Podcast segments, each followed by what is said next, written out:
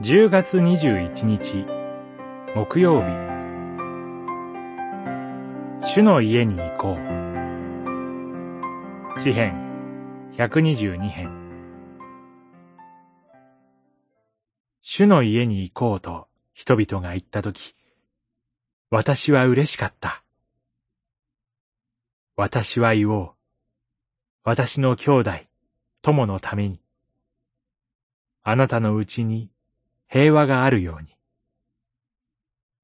122編、一節、八節。孤立無縁ほど、神を信じて生きる者を惑わせ、悩ませるものはありません。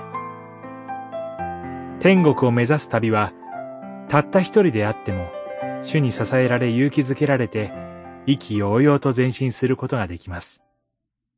けれども、一人で歩くとき、疲れもしましょう。難問に直面して立ち止まり、一歩も先に行けなくなってしまうこともありましょう。突然見舞う不幸、災いの現実に圧倒されて、その場に立っていることもできない。人生の巡礼者はそのようにして、信仰の挫折に直面せざるを得ません。そのような時、何が支えとなるでしょうか？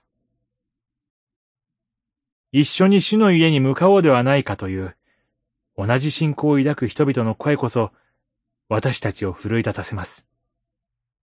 共に進み、エルサレムで神の言臨罪を覚えながら、誠の平和を楽しもう。このように近くで囁く人々の声こそ、神の民を生かし支えます。一人でそこへ行くのではない。共通の希望を持って歩み、時には肩を寄せ合っていく。共に歩み続ける人たちの存在が、どれほど価値のあることでしょうか。神の民は、神の平和を目指して歩みます。